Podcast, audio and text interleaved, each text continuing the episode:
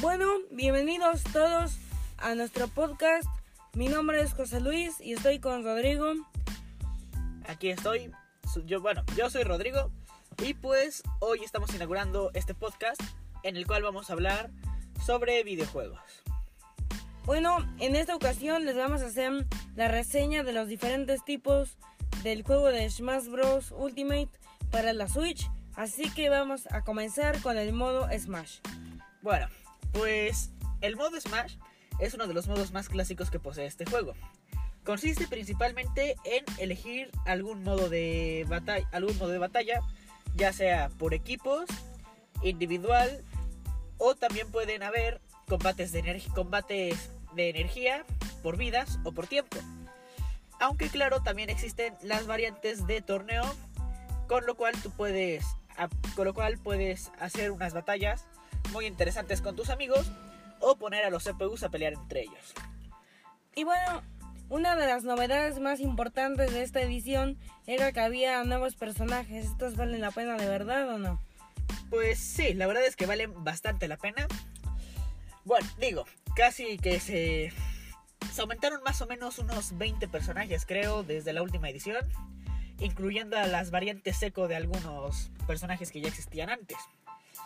Aunque también hay que decir que hay personajes que están puramente para que el juego tenga tenga mucha variedad. Entre estos se podría, podrían contarse Canela, la planta piraña.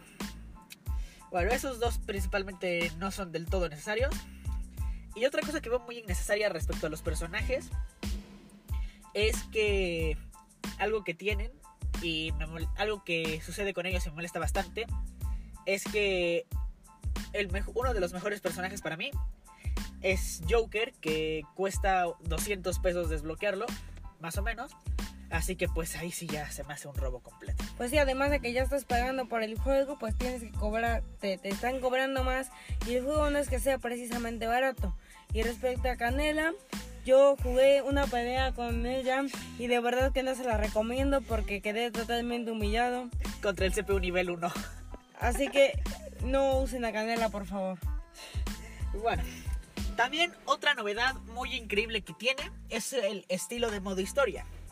Este modo puede encontrarse dentro de la sección de los espíritus.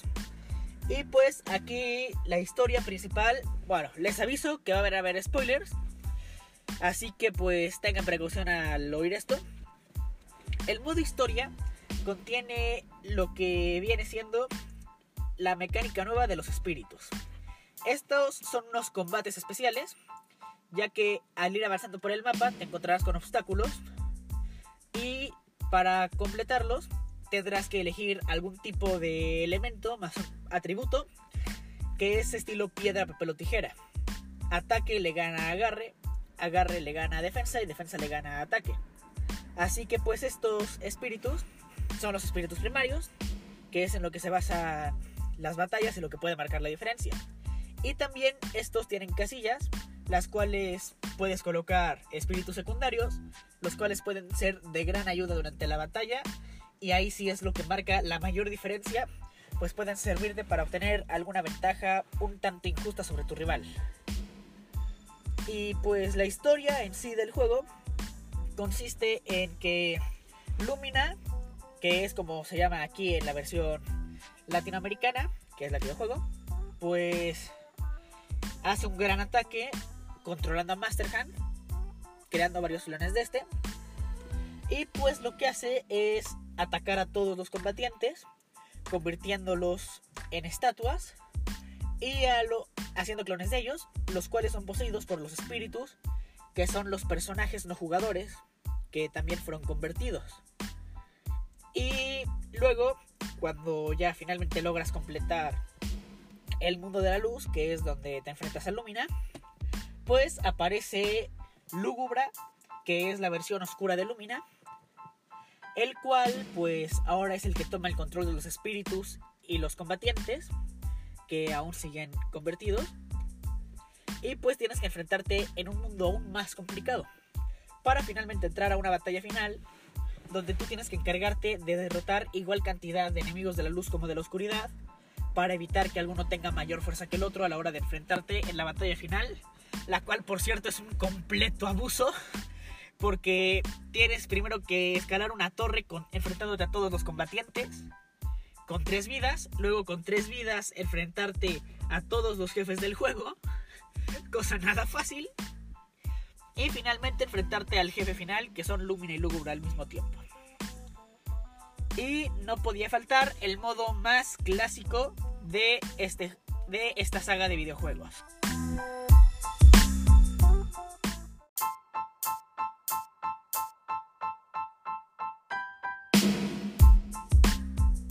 Bueno, ahora estamos hablando del modo Smash Arcade que favorece bastante al juego y que lo hace bastante interesante.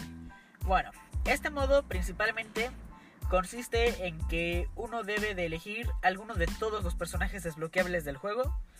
78 creo que son. Y pues con este personaje te vas a adentrar a una... Bueno, ya habiendo elegido al personaje, te adentras en una pantalla que es el mural. En este vas eligiendo la intensidad con la que van a ser los enemigos a los que te enfrentas. Y una vez que hayas empezado la aventura, podrás, bueno, tendrás que enfrentarte a una serie de desafíos, los cuales estarán completamente relacionados con el personaje. Siendo estos algún tipo de, bueno, una prueba parecida a lo que se enfrenta en su juego, bueno, en honor a lo que se enfrenta en su videojuego original. Y pues tendrá alguno, al final, alguno de los jefes clásicos del juego.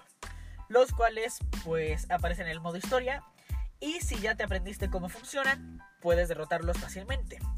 Pero obviamente no recomiendo entrar aquí si no has completado el modo historia original, pues te van a dar una buena tunda.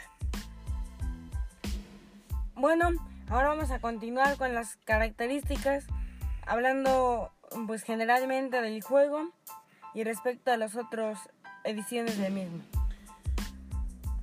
Pues básicamente tendríamos la fonoteca en la que podemos encontrar mm, varias mm,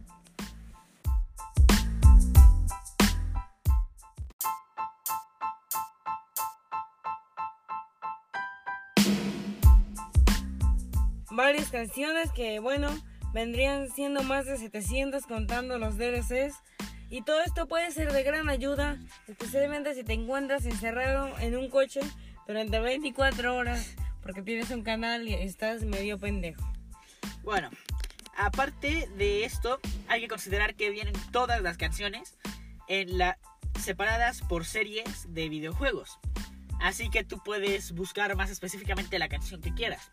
Una desventaja es que no puedes buscarlas por el nombre y que tampoco tienen una barra de reproducción tan exacta como pues a mí me gustaría, ya que es muy aleatorio que tanto avanza pero aparte de eso, está bastante, está bastante bien porque puedes crear tus propias listas de reproducción con tus canciones favoritas y así poder guardarlas. También tiene un sistema de repeticiones donde puedes guardar todas las peleas que te hayan gustado. Obviamente aquí no te cuentan el modo historia, créanme, ya lo he intentado. Te dan una amplia galería de consejos en el cual te pueden ayudar para las tácticas de batalla, cómo funcionan algunos objetos, los, las habilidades de Smash, todo eso. Pueden guardar las secuencias del modo historia y tiene una tienda donde puedes comprar cosas que te sirvan para todos los modos. La tienda, esto se consigue con monedas del juego, las cuales consigues a lo largo de la aventura o jugando el modo Smash y tienen bastante, bastante desafíos, los cuales pueden darte bastantes horas de diversión más. Bueno, les hablaríamos del modo en línea, pero somos clase media y pues no nos alcanza para pagar más dinero del necesario en un videojuego que ya pagamos previamente. Nintendo, maldito estafador. Y pues también, bueno, creo que esto ha sido todo. Ah, sí, cierto. El tablero de espíritus, el cual es un lugar del modo espíritus, en el cual puedes conseguir ah, bueno, tal como ya como dice, puedes conseguir a los espíritus, los cuales pueden darte una mano extra durante el modo historia. Y bueno, creo que ahora sí esto ha sido todo. Gracias por haber escuchado este programa. Y bueno, los esperamos en próximos capítulos. Aquí hablando de los videojuegos, de todo lo relacionado a ellos, que de verdad está bastante interesante. Pero antes de terminar, ¿qué calificación le pondrías a este videojuego en relación calidad-precio? Y si lo recomiendas o no. A ver, relación calidad-precio está bastante bien. Eso sí, los DLCs ya son otra movida. Yo les habría bajado bastante el precio. Y pues yo la verdad sí lo recomiendo bastantito. Porque pues el modo historia, aparte de que tiene... Bueno, aparte obviamente de la historia principal, tienes varios desafíos extras como lo son desbloquear doyos. Bueno, doyos, tiendas, tesoros, ese tipo de cosas. Y pues también puedes... también hay un reto extra en conseguir a todos los personajes y todos los espíritus. Tal como les dije, los desafíos consisten principalmente en eso, los del modo historia. Y bueno, más o menos lo que yo opino del juego en general, la calificación que le doy del 1 al 10 sería un 8. 8 sí, me parece bastante razonable. Obviamente sin contar al modo en línea que sí es deplorable que te lo estén cobrando. Bueno, también consideremos que los de Xbox pagan por jugar Fortnite. Eso ya se miren con otra regla. Es una ventana de madre en el culo. Así que. bueno, eso ha sido todo por hoy porque luego nos metemos en broncas con gente de otras consolas. Bueno, eso ha sido todo por esta. Bueno, por este capítulo. Nos vemos la próxima. Adiós.